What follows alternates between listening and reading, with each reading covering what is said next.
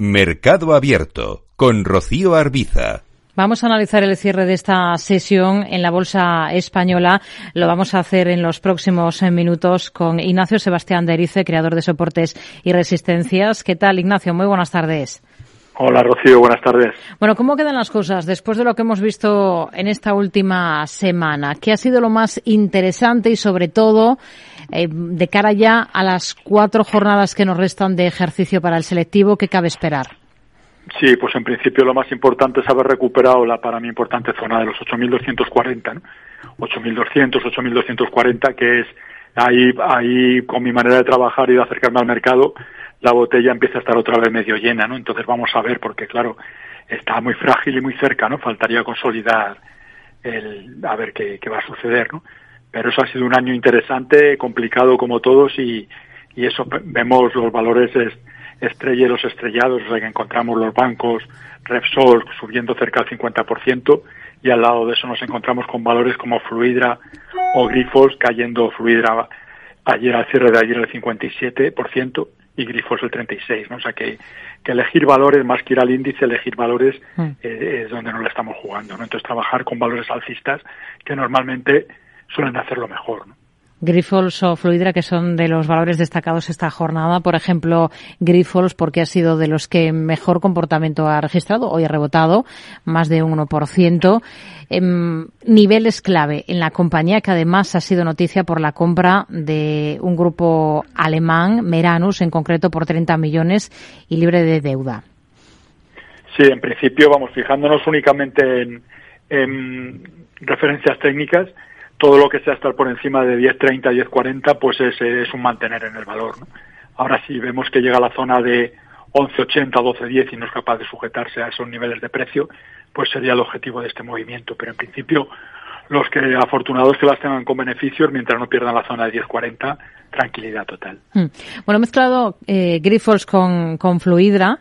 La noticia de la compra era de Fluidra. Grifols es otro de los protagonistas de esta jornada. Lo que hemos dicho por esa subida eh, ha estado entre los mejores de la sesión con ese repunte de más de, del 1%. Ha habido otros movimientos interesantes. Por ejemplo, el de ArcelorMittal con una subida para esta compañía al cierre de más del 1,6%. ¿Cómo quedan las cosas por técnico para Arcelor ahora?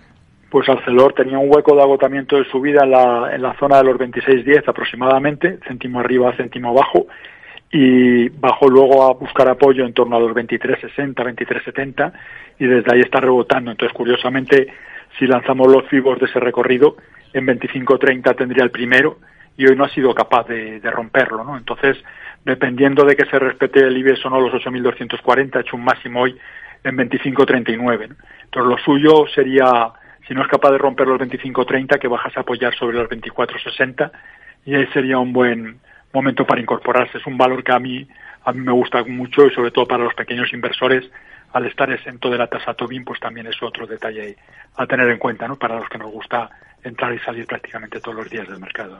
Otros valores que han destacado esta jornada, si echamos un vistazo al lado negativo, Solaria ha sido de los más cuestionados, con un recorte que ha superado el punto porcentual. ¿Qué estrategia seguiría con un valor como Solaria? Sí, pues está tocado todo lo que no sea, todo lo que sea estar por debajo de los 18-20 en cierre semanal, que sería la situación actual, es, es únicamente para entrar y salir, en, intradiar con, con objetivos modestos de beneficio y stop de pérdidas muy ajustados. Entonces, en principio el mínimo de hoy, que en 17.06, puede ser una buena referencia. Entonces, los que estén no dejárselo ir de ahí y, y, si alguno de los oyentes quiere incorporarse para la próxima semana, pues se apoya sobre 17.10 con un stop en 16.80 puede ser una buena oportunidad. Pero insisto, buscándole el 2,5-3% y sin perderle más del 2 o así aproximadamente. ¿Y Acciona Energía?